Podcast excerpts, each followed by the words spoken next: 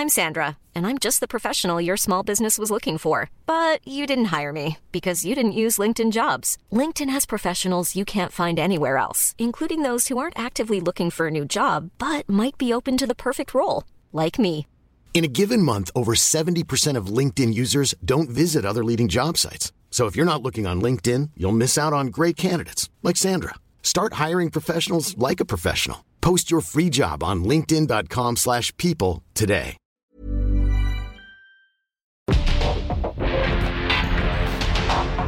Porque el mundo actual no se entendería sin la economía, las finanzas y los negocios.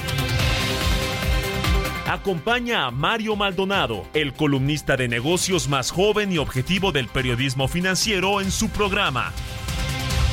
Bitácora de negocios.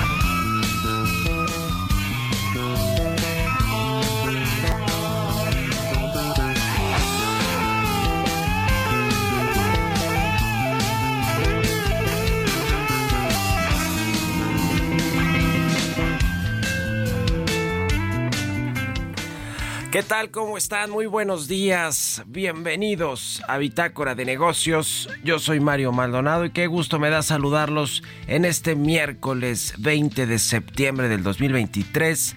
Estamos transmitiendo en vivo aquí en la cabina del Heraldo Radio. Muchas gracias a todos ustedes, a todos y a todas ustedes por habernos, por habernos acompañado, por acompañarnos a punto de las 6 de la mañana que comenzamos con esta barra informativa del Heraldo Radio en el 98.5 de FM aquí en la capital del país y en el Valle de México.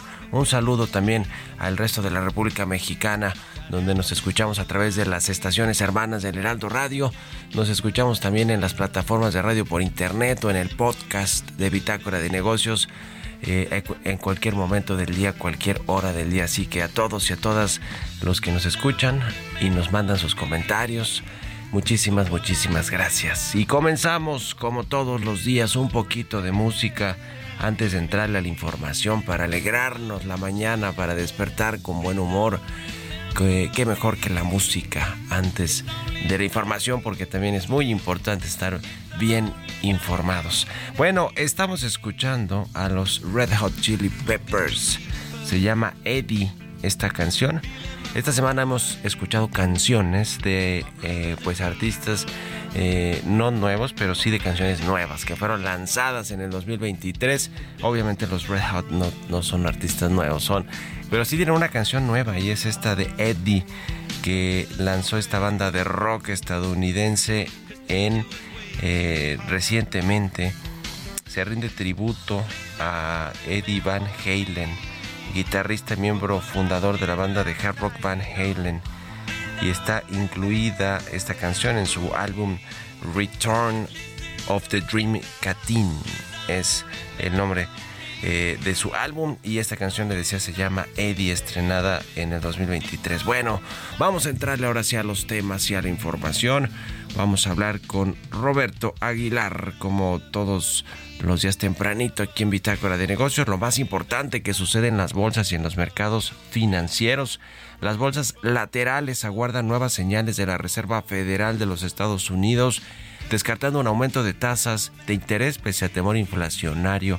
Semana definitoria definitiva para la Fed en términos de política monetaria, pero como eh, bien dice Roberto Aguilar, vamos a platicar de eso, se van a mantener las tasas de interés, aunque no se descarta un nuevo aumento en lo que resta del 2023, en lo que resta del año.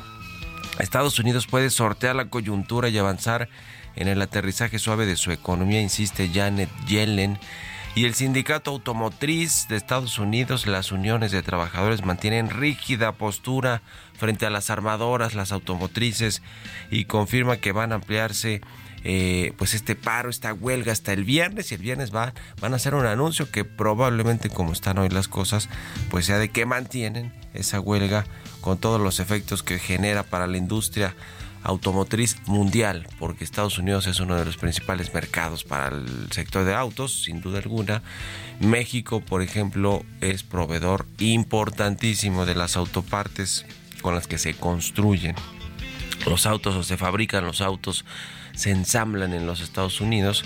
Y bueno, pues ya ayer hablamos con el presidente de la Industria Nacional de Autopartes, donde nos habló que por lo pronto llevan un impacto de 75 millones de dólares aproximadamente por este paro, esta huelga de Estados Unidos. Vamos a ver pues con esta extensión hasta el viernes y a probablemente otros días más o semanas pues eh, de cuánto es el golpe para el sector automotriz mexicano y pues para otros proveedores, ¿eh? porque todo está interconectado y lo vimos con el COVID de 2019 que pues todas las cadenas de producción estaban interconectadas y ciertamente muchas de estas tenían base en Asia o en China y justo por eso ahora están relocalizándose estas eh, cadenas de producción. Muchas de estas inversiones están llegando a México, que por cierto hubo un buen dato del primer semestre del 2023 en términos de la inversión pública y privada, la inversión general en México. Vamos a hablar de eso con Roberto Aguilar, vamos a platicar también con Ramón de la Sosa, subdirector de Economía de Actimber. Vamos a entrar al tema del crecimiento económico. Eh, ayer la OCDE revisó al alza esta proyección de crecimiento de México para el 2023. Ya muchos de los estos organismos multilaterales y casas de bolsa y los bancos y los analistas en general están viendo el, crecimiento de México arriba del 3%. Hacienda lo revisó al alza también hasta 3.5%, si no me equivoco, eh, en la entrega de los, del paquete económico 2024. También revisó al alza la proyección de crecimiento de México para este 2023. Así que vamos a entrarle a este tema y cuáles son los fundamentales que están sosteniendo estas mejores proyecciones de crecimiento de la economía nacional. Vamos a platicar también a propósito del paquete económico 2024 con el presidente de la Comisión de Hacienda de la Cámara de Diputados, bueno, donde se revisan muchos de los temas importantes que tienen que ver con el presupuesto. Vamos a hablar con el diputado del Verde, Luis Armando Melgar. Además de todo, hoy comparece el secretario de Hacienda Rogelio Ramírez de la O por dos temas. Uno, el paquete económico 2024 y dos, la glosa del quinto informe de gobierno del presidente López Obrador. Va a estar interesante, ¿eh? porque a ver cómo defiende todo este tema del presupuesto histórico, el déficit eh, público de 5% del PIB, el déficit primario, el endeudamiento, vaya, para hablar en términos más claros, el endeudamiento en el que va a incurrir el país el próximo año y algunos otros temas, ¿eh? como Pemex, la CFE, los programas sociales, el tren Maya, en la refinería de Dos Bocas, todo este multimillonario eh, presupuesto que se le ha asignado a todo esto y que bueno, pues va a comprometer el presupuesto del próximo año y sobre todo el endeudamiento que tiene nuestro país. Le vamos a entrar a estos y otros temas hoy aquí en Bitácora de Negocios, así que quédense con nosotros en este miércoles 20 de septiembre de aquí hasta las 7. Vámonos al resumen de las noticias más importantes para comenzar este día.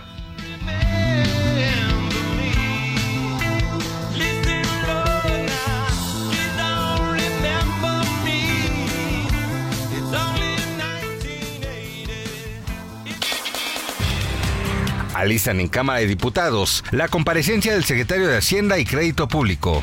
La visita de Rogelio Ramírez de la O como parte de la glosa del quinto informe de gobierno y la presentación del paquete económico 2024 está programada para este miércoles a las 11 horas. En total, 19 funcionarios del gobierno acudirán a comparecer ante legisladores hasta el 12 de diciembre. Alertan más huelgas en automotrices de Estados Unidos y posibles alcances en Canadá. Eso tras los nulos avances en las negociaciones con Ford, General Motors y Stellantis. Así informó el sindicato United Auto Workers. En Canadá, el contrato de Ford con Unifor, sindicato que representa 5.600 trabajadores en tres plantas, expiró el lunes pasado. Sin embargo, las negociaciones se extendieron 24 horas más. Prevén alza de 8% al turismo tras la recuperación de categoría 1 en seguridad aérea. La Confederación de Cámaras Nacionales de Comercio, Servicios y Turismo prevé para el cierre del 2023 superar los 28.016 millones de dólares obtenidos en 2022, principalmente por el turismo internacional prevén oleada de inversiones de España a México. La Secretaría de Economía informó que en el primer semestre de este año, empresas de ese país invirtieron más de 4.224 millones de dólares, más del doble de 2022. La Cámara Española de Comercio destacó el potencial de México por el nearshoring de empresas asiáticas, europeas y norteamericanas. El editorial.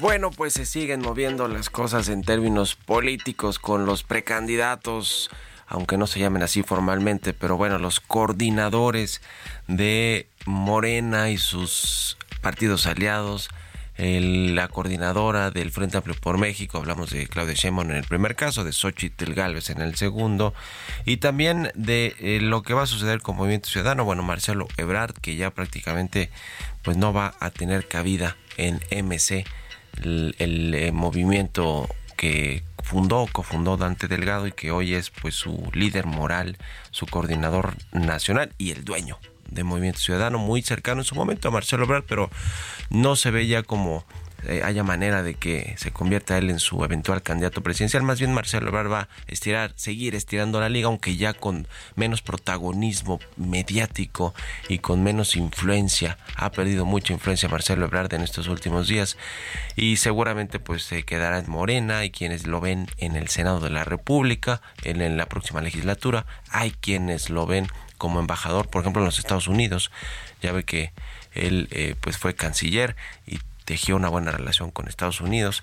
Probablemente en algunos de esos, de esos dos cargos quedará Marcelo Ebrard, pero será muy interesante ver qué pasa con Movimiento Ciudadano, con el caso de eh, Samuel García, el gobernador de Nuevo León, muy estridente, el joven estridente y desparpajado gobernador de Nuevo León, quien eh, pues se perfila para ser el candidato presidencial de Movimiento Ciudadano hacia el 2024. Y mire, es interesante todo lo que ha salido respecto de, eh, de MC, de Dante Delgado, del propio Samuel García. Pero mire, si es Samuel García el candidato de MC, pues a quién le va a quitar votos o, o, dónde va a pulverizar el voto, pues en la oposición, ¿no? a la virtual candidata del Frente Amplio por México, Xochitl Galvez. Esto le comenté al gobierno. Imagínense que tome tanta fuerza porque, pues, en teoría, con esta muy buena relación, estrechísima relación del presidente López Obrador con MC y en particular con Samuel García Llave que le ha echado flores. el fin de semana estuvieron inaugurando una parte de un acueducto que pues dicen que en realidad no estaba ya listo para echarse a andar, pero bueno, en fin, eh, y bueno, estuvieron el fin de semana y le echó flores el presidente del observador a Samuel García, dice que ha hecho bien su trabajo, ya en otras ocasiones lo había defendido con respecto al tema del Congreso local, el Congreso de Nuevo León, que dice que lo bloquea. Y bueno, pues eh, parece que hoy las cosas están yendo hacia el rumbo que quería el presidente del observador, es decir, que MC fuera en solitario con un candidato de sus propias filas, Samuel García, en una de esas hasta lo apoya el propio gobierno, la 4T, para que tome tanta fuerza y se convierta en la segunda fuerza política del país y en el Congreso. Y se convierte ahora sí en un partido nacional, MC que no lo es hasta ahora. Imagínense esa jugada de ajedrez político del presidente López Obrador, porque estaría mandando el PAN o relegando el PAN a la tercera fuerza política. Es todo un tema de importancia y rápidamente también lo que sucede en esta batalla del es, el gobernador Samuel García con el Congreso de Nuevo León, donde no tiene mayoría MC, ni siquiera junto con Morena.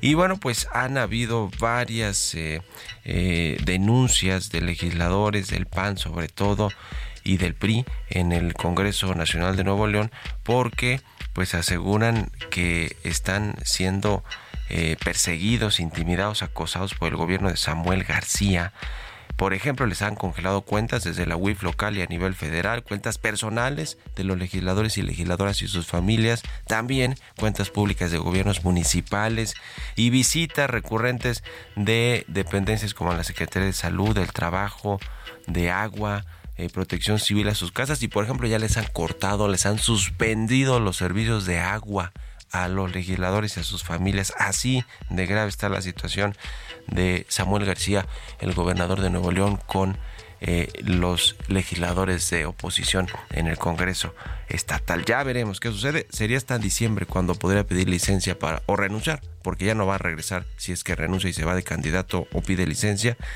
Sería hasta diciembre, entonces le quedan varias semanas o meses en este pleito enfurecido entre el gobierno estatal y el Congreso de Nuevo León. ¿Ustedes qué opinan? Escríbanme en Twitter, arroba Mario Mal y en la cuenta arroba Heraldo de México.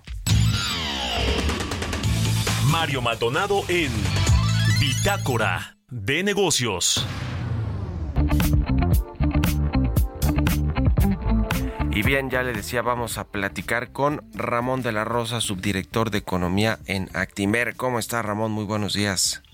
Muy buen día, Mario. Gracias, muy bien. Gusto saludarte, pues cada vez más organismos multilaterales, bancos, casas de bolsa, eh, analistas en general, aumentan la proyección de crecimiento de la economía mexicana, la revisan al alza y fue recientemente la Organización para la Cooperación y el Desarrollo Económicos que elevó a 3.3% la estimación de crecimiento para México desde el pues una una estimación más conservadora y lo mismo la Secretaría de Hacienda ahora que entregó el paquete económico, ¿no? Así es, Mario. El, ahora la OCDE, con su actualización de reporte eh, de pronósticos que hace cada tres meses, eleva la expectativa para este año en México de 2.6 a 3.3. Está entre los países con las revisiones más altas. Y esto se debe porque también eh, una economía que recibe una revisión importante es la de Estados Unidos, que estaba en su expectativa en 1.6 y ahora está en 2.2, ¿no? Entonces, hay, un, hay una división importante en este estudio que hace la OCDE, donde primero habla sobre crecimiento económico, luego sobre política monetaria e inflación. En particular, para el crecimiento económico, eh, vemos que para Europa y Asia las revisiones son hacia la baja ligeramente. En China, pues conocemos ¿no? los problemas que hay de demanda del sector inmobiliario y eso hace que el crecimiento sea eh, muy lento. Entonces, para China, por ejemplo, en particular, el pronóstico bajó de 5.4 a 5.1. Y en el caso de Europa, como hemos estado observando una debilidad en la economía alemana, sobre todo, eh, es la más afectada por todo este tema de la crisis de energía con Rusia.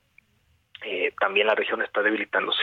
Sin embargo, eh, en medio de todo eso, pues la región de América del Norte se ve favorecida por justo por el proceso de integración que estamos viviendo y ahí hacen un estudio muy particular sobre eh, ponen un escenario de riesgo, ¿no? Y es, si China, la, demanda interna comienza a decaer más fuerte de lo esperado, ¿quiénes serían los más afectados? Y como uno esperaría, eh, pues serían primero las economías asiáticas, que son las que giran alrededor de China, los que producen con ellos, estarían cayendo sus exportaciones. Después aquellos países que, producen materias primas y, que depende de eso su actividad comercial, como sería el caso de América del Sur, eh, casi toda América del Sur pues exporta las materias primas hacia China, serían los segundos más afectados, pero Estados Unidos y México serían bastante resilientes. América del Norte sería la región menos afectada, porque justo como lo hemos platicado en otras ocasiones, pues todo este tema del nearshoring y la tendencia de regionalización de las cadenas favorecería para que México y Estados Unidos siguieran creciendo en este entorno.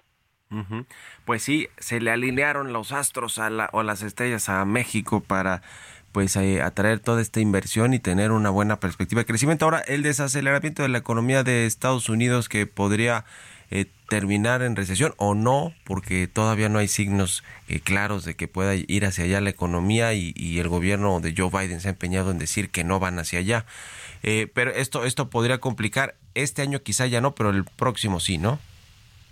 El, otro año hay más eh, probabilidades de un crecimiento más bajo. Eh, en general, cuando uno ve las encuestas y de hecho nuestros propios pronósticos, todavía traemos crecimientos cercanos al 1, 1,5%. Entonces sí, vendría un crecimiento más bajo para Estados Unidos, pero no, eh, no se ve aún una, una recesión, ¿no? Y la razón es que el mercado laboral sigue siendo bastante robusto. Eso permite que el consumo siga fuerte y lo que te comentaba, ¿no? Esta semana, la semana anterior, perdón, se dieron a conocer indicadores de producción industrial en todo el mundo y en todos lados cayó, menos en México y en Estados Unidos. Siguió Sí. avanzando la producción industrial. Y, y eso te habla de cómo estamos viviendo una dinámica muy importante que hace justo que estas revisiones sean de forma, digamos, sorpresiva, porque pues esta integración que estamos viviendo hace que sean resilientes las economías de ambos países. Entonces, un crecimiento bajo para Estados Unidos pegado al 1, 1,5 y medio, eh, no sería descabellado pensarlo para el 2023, aunque evidentemente hay que estar monitoreando riesgos, ¿no? Sobre todo en la parte de bancos. En, en 30 segunditos que nos quedan antes ya el corte, Ramón, el tema del próximo año de 3.5 de que ve Hacienda o 3% promedio, eh, ¿se ve posible? Porque pues con eso está fundamentado el gasto público que va que está proyectando el gobierno para el siguiente año. Sí, pues eh, la, la Secretaría de Hacienda ha sido muy, muy atinada en sus pronósticos, entonces no, no es el escenario central, un escenario central sería un crecimiento cercano al 2%. Podría ser posible solamente, me parece que en caso de que veamos una, una repunte en la economía a nivel global, eso haría que se fueran más dinámicas las cadenas de producción y tendríamos un crecimiento pues cercano al 3%, ¿no? Pero el escenario central yo lo pensaría en un 2%. Pues muchas gracias como siempre Ramón de la Rosa, subdirector de Economía en Actinver y muy buenos días. Nos vamos a la pausa, regresamos. En un momento continuamos con la información más relevante del mundo financiero en Bitácora de Negocios con Mario Maldonado. Regresamos.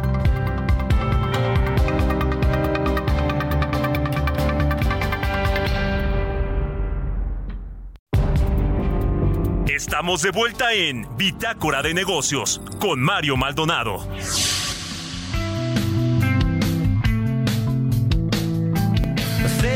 Sailing the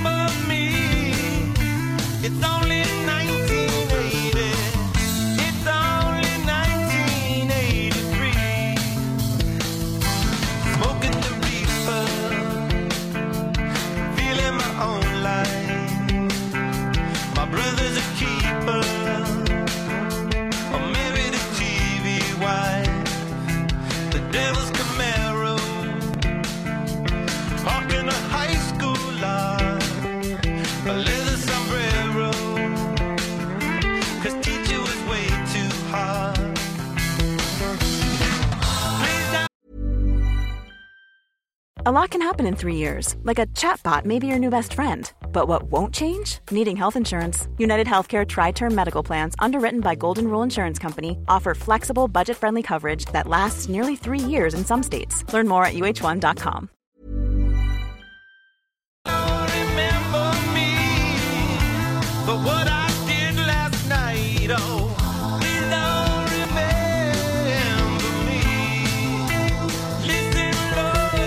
Estamos de regreso aquí en Bitácora de Negocios. Son las 6 de la mañana con 32 minutos, tiempo del centro de México. Regresamos con un poquito de música antes de irnos con información en esta segunda mitad del programa. Estamos escuchando a los Red Hot Chili Peppers. Se llama Eddie esta canción. Hemos escuchado canciones esta semana que se lanzaron recientemente en el 2023 y es el caso de esta de Eddie que eh, rinde homenaje al fallecido Eddie Van Halen guitarrista y miembro fundador de la banda de hard rock Van Halen. Está incluida esta canción en su álbum Return of the Dream Canteen. Es el nombre de este álbum de los Red Hot Chili Peppers y esta canción que se llama Eddie. Vámonos al segundo resumen de noticias.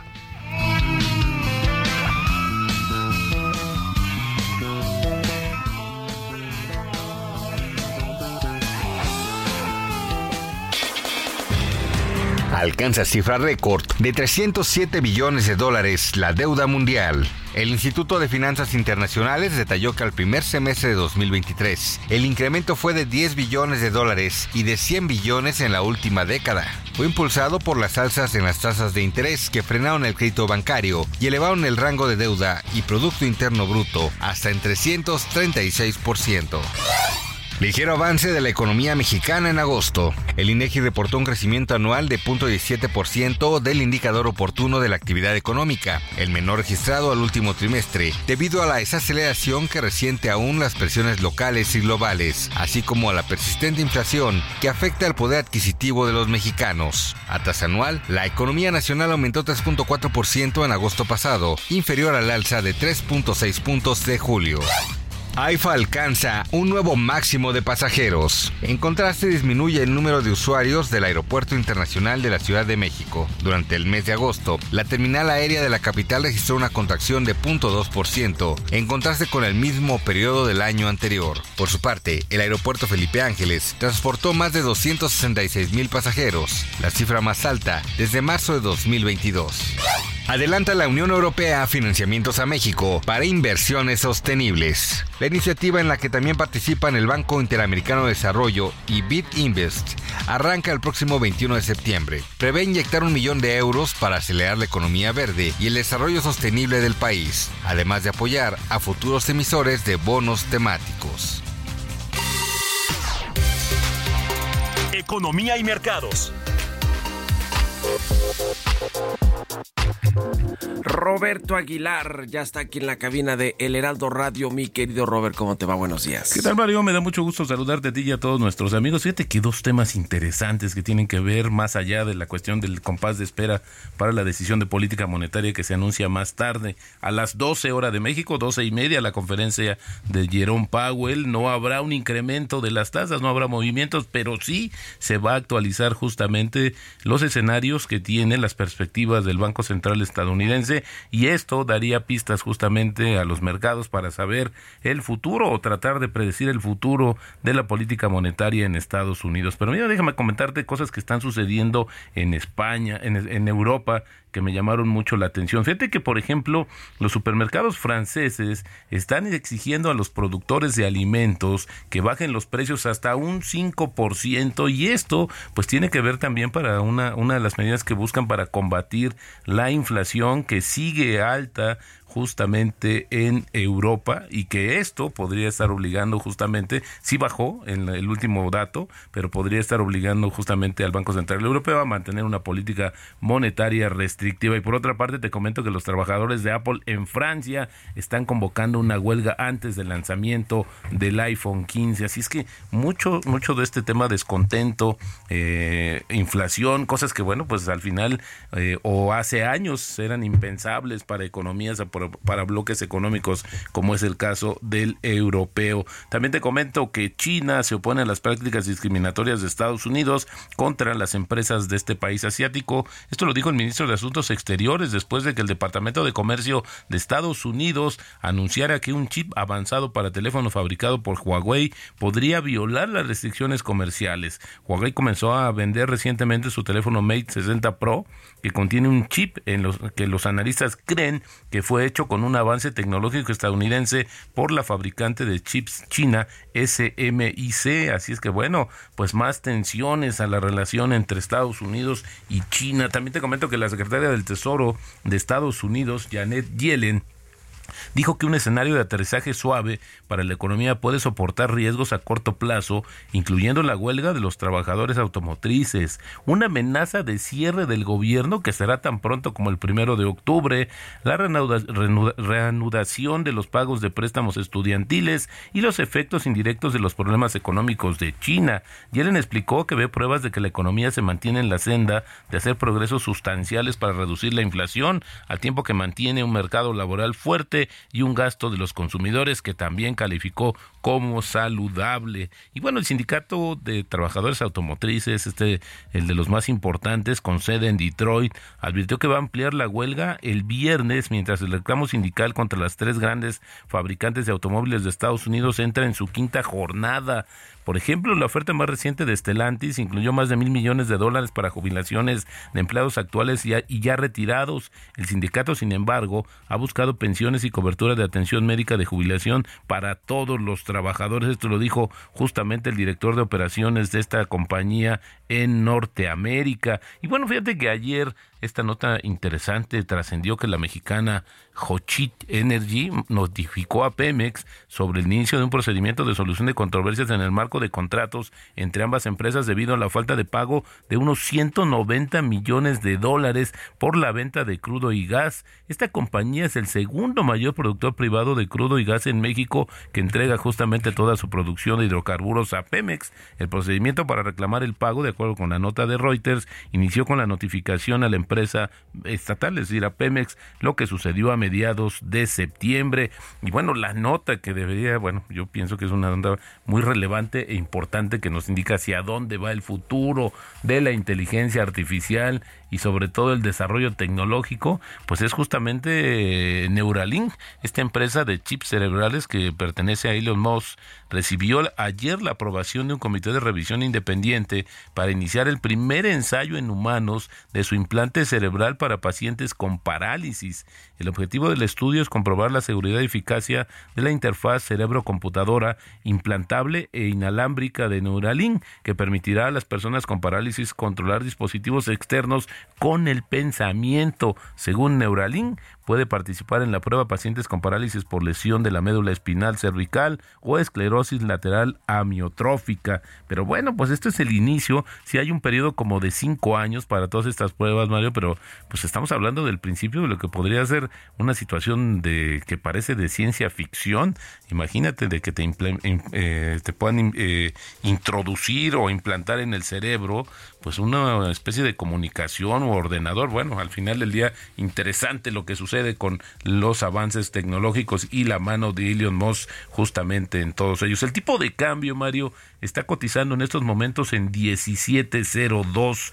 Eh, más temprano tocó un 17.07, con esto tenemos ya una apreciación mínima en el mes de 0.02% y una apreciación también en el año de 12.5%, pero se resiste el tipo de cambio a dejar estos niveles de 17 pesos por dólar. Ya veremos un poquito más tarde con la decisión de política monetaria de la Reserva Federal, que como te decía está programada para las 12 del día y a las 12 y media habrá la conferencia justamente de Jerome Powell. Ya veremos si va a dejar la tasa de interés o no. Eh, ¿Está en qué? En 4... 5.25. 5.25 la tasa de interés de referencia de Estados Unidos seguramente se va a quedar en ese en ese rango, aunque le quedan todavía otras dos dos o tres decisiones, ¿verdad? Dos decisiones Dos de política monetaria, así es. Bueno, pues ya veremos también qué hace el Banco de México. Y qué interesante todo este asunto de Pemex, porque se revelaron todos estos cobros o correos que enviaron las empresas, entre ellas Baker Hughes, esta de la Casa Gris, relacionada con uno de los hijos del presidente López Obrador, y también Ferromex, que tiene, eh, que es de Germán Larrey, que tienen por el otro lado del Tres Maya, pues un asunto ahí con el Grupo México eh, importante, un asunto legal con el presidente López Obrador. Lo que, lo que es cierto y que se pone eh, de relieve en todos estos correos que se revelaron ayer, Robert, es que Pemex, como dijo su director Octavio Romero, la situación se complica día con día, no tienen dinero y por eso la Secretaría de Hacienda los está rescatando para el próximo año, pero quién sabe si pueda ser así en los siguientes, ¿no? Sí, bueno, yo creo que también eh, por ahí se trascendió justamente, Mario, que mañana tiene un vencimiento Pemex Sí. de un bono equivalente a mil millones de dólares. Ya veremos también cómo hace la compañía, porque si no lo paga o pide algún eh, este tiempo adicional, pues sí sería una mala señal para esta empresa que sí está muy endeudada y que parece que las eh, opciones son muy acotadas en términos del oxígeno financiero que el gobierno federal podría darle, a lo mejor hasta incluso un tema de emergencia, Mario. Sí, sí. Pues qué cosa con petróleos mexicanos, la petrolera más endeudada del mundo, con más de 110 mil millones de dólares de deuda y que bueno, pues eh, no ha sido muy acertada tampoco la política energética en este sexenio, ni tampoco la dirección de Pemex, hay que decirlo, con la pérdida del grado de inversión al inicio del sexenio, con eh, pues no dejar a la iniciativa privada que participe prácticamente en ninguna de las actividades que tiene Pemex, lo cual pues es un error porque requiere mucha tecnología y mucho dinero para ser más o menos rentable. Y bueno, pues para terminar el, el asunto, todas estas deudas con proveedores y la mala pues gestión diría yo del tema financiero de Pemex y de su deuda y de que Hacienda pues ya quiere que ellos se hagan cargo de sus propios problemas, de paguen, paguen los bonos y que ellos hagan a refinanciarse en los mercados globales. En fin, gracias Roberto Aguilar. Al contrario, Mario, muy buenos días. Roberto Aguilar, síganlo en Twitter, Roberto AH6 con 43. Vámonos a otra cosa. Historias empresariales.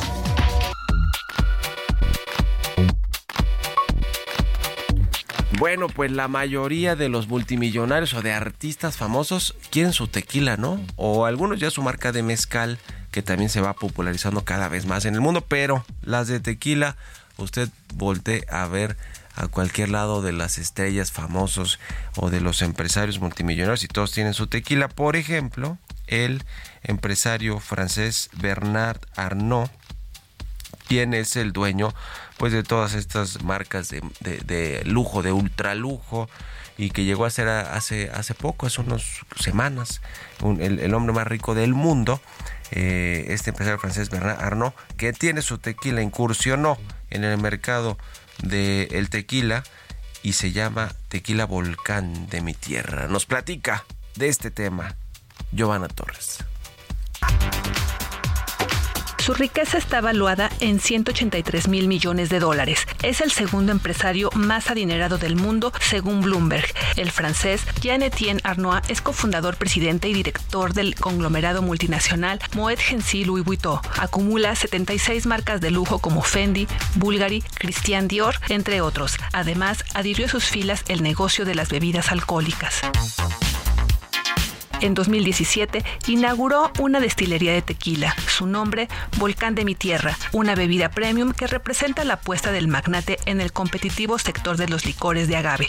El tequila forma parte del catálogo de productos de Moet Hennessy, su filial que administra la división de vinos y bebidas que incluye marcas como Dom Perignon y Moet Shadow. Según su página web, este tequila es elaborado bajo métodos de producción artesanales, como un horno de mampostería y la fermentación lenta en tanques de madera. Se complementa con tecnología de vanguardia para mantener estándares de calidad. Volcán de mi tierra tiene diferentes presentaciones, tequila blanco, reposado, cristalino y hasta un ensamble de tequila reposado, añejo y extrañejo llamado XA. La bebida tiene un equilibrio de agave 100% azul y de tierras volcánicas de Jalisco. Su sabor, calificado como único, incluye notas florales afrutadas con hierbas y especias. Para Bitácora de Negocios y Mina Velázquez. Mario Maldonado en Bitácora de Negocios.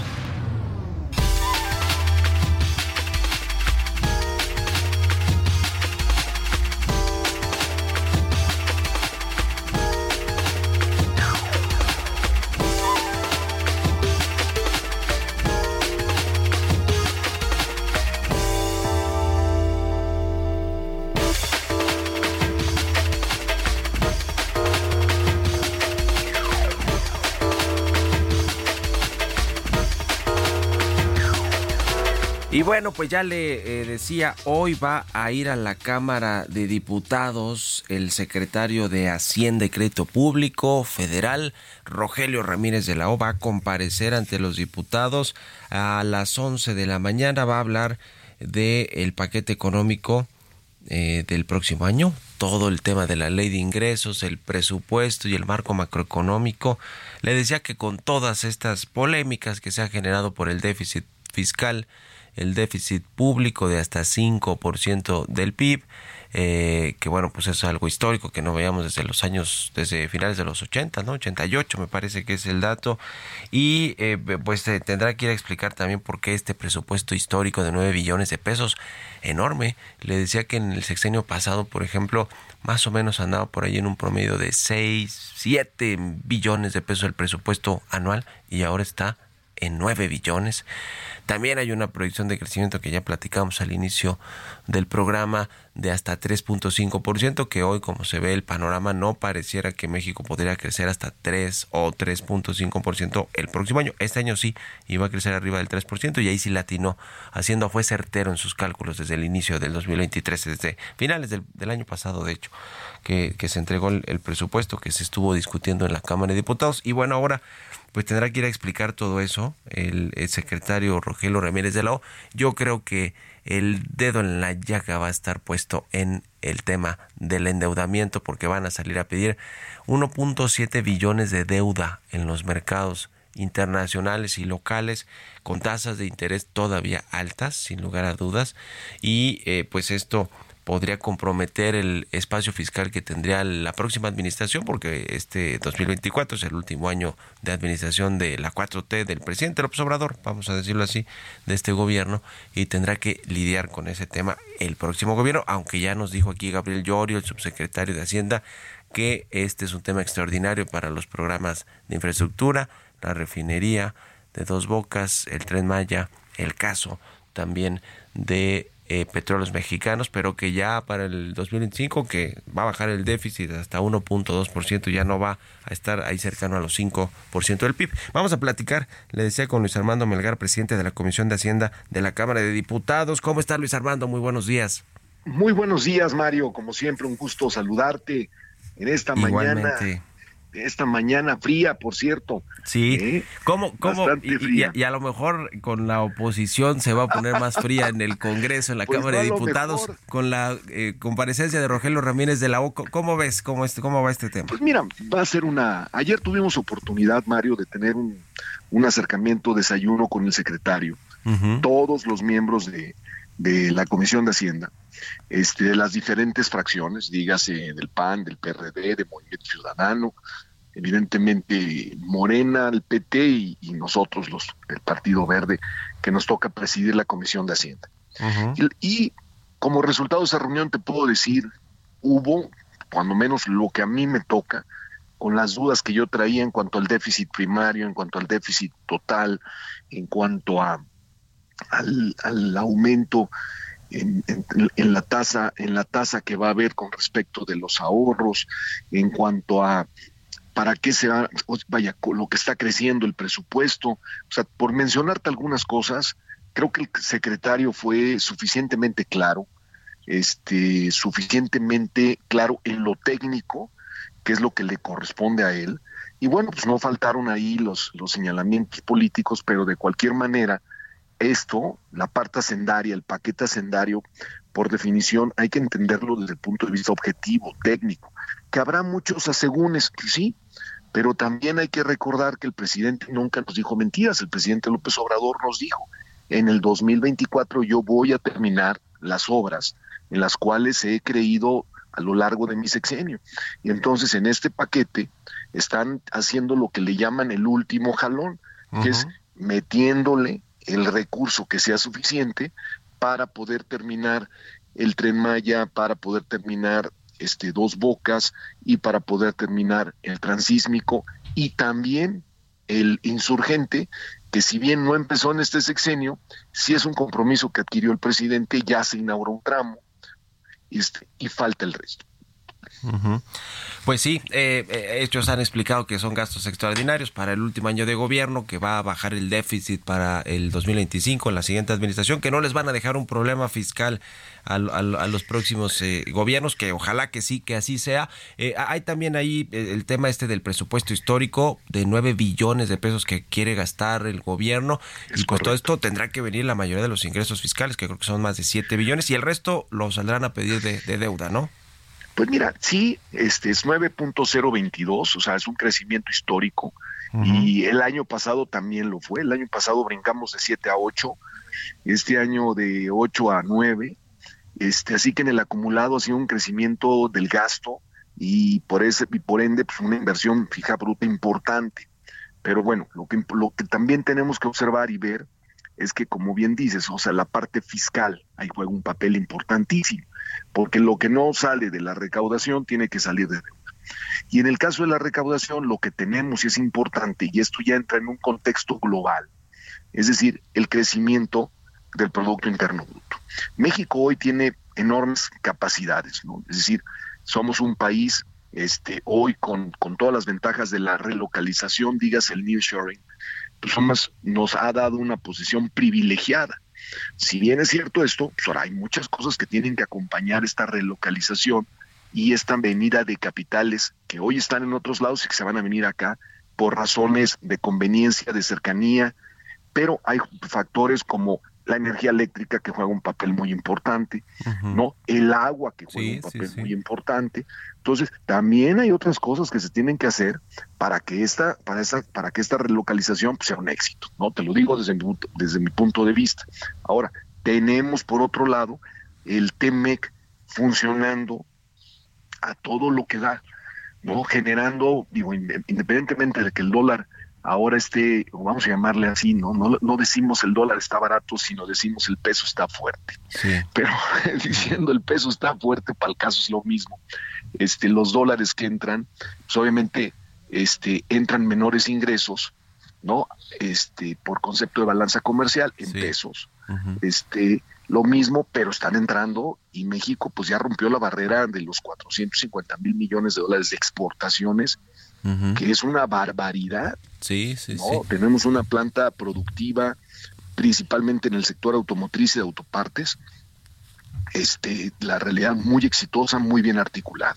Por otro lado, tenemos las remesas. Las remesas. Que las remesas no dejan de ser no un ingreso importante para el país, aunque nuevamente con un peso fuerte, pues son menos las menos el rendimiento. Sí, pero el flujo se ha mantenido, lo mismo el turismo y la inversión. Ahora tuvimos que el dato del primer semestre de inversión privada y pública creció muy bien. Mi querido Luis Armando, casi nos va a caer la guillotina.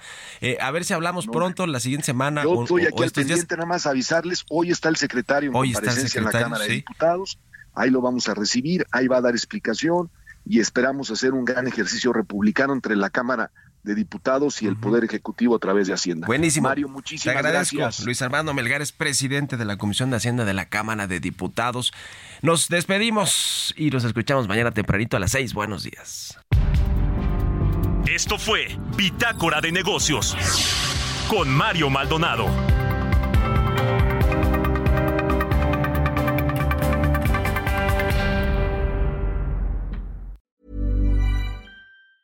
Mom deserves the best, and there's no better place to shop for Mother's Day than Whole Foods Market. They're your destination for unbeatable savings, from premium gifts to show-stopping flowers and irresistible desserts. Start by saving 33% with Prime on all body care and candles. Then get a 15-stem bunch of tulips for just $9.99 each with Prime. Round out Mom's menu with festive rosé, irresistible berry chantilly cake, and more special treats. Come celebrate Mother's Day at Whole Foods Market.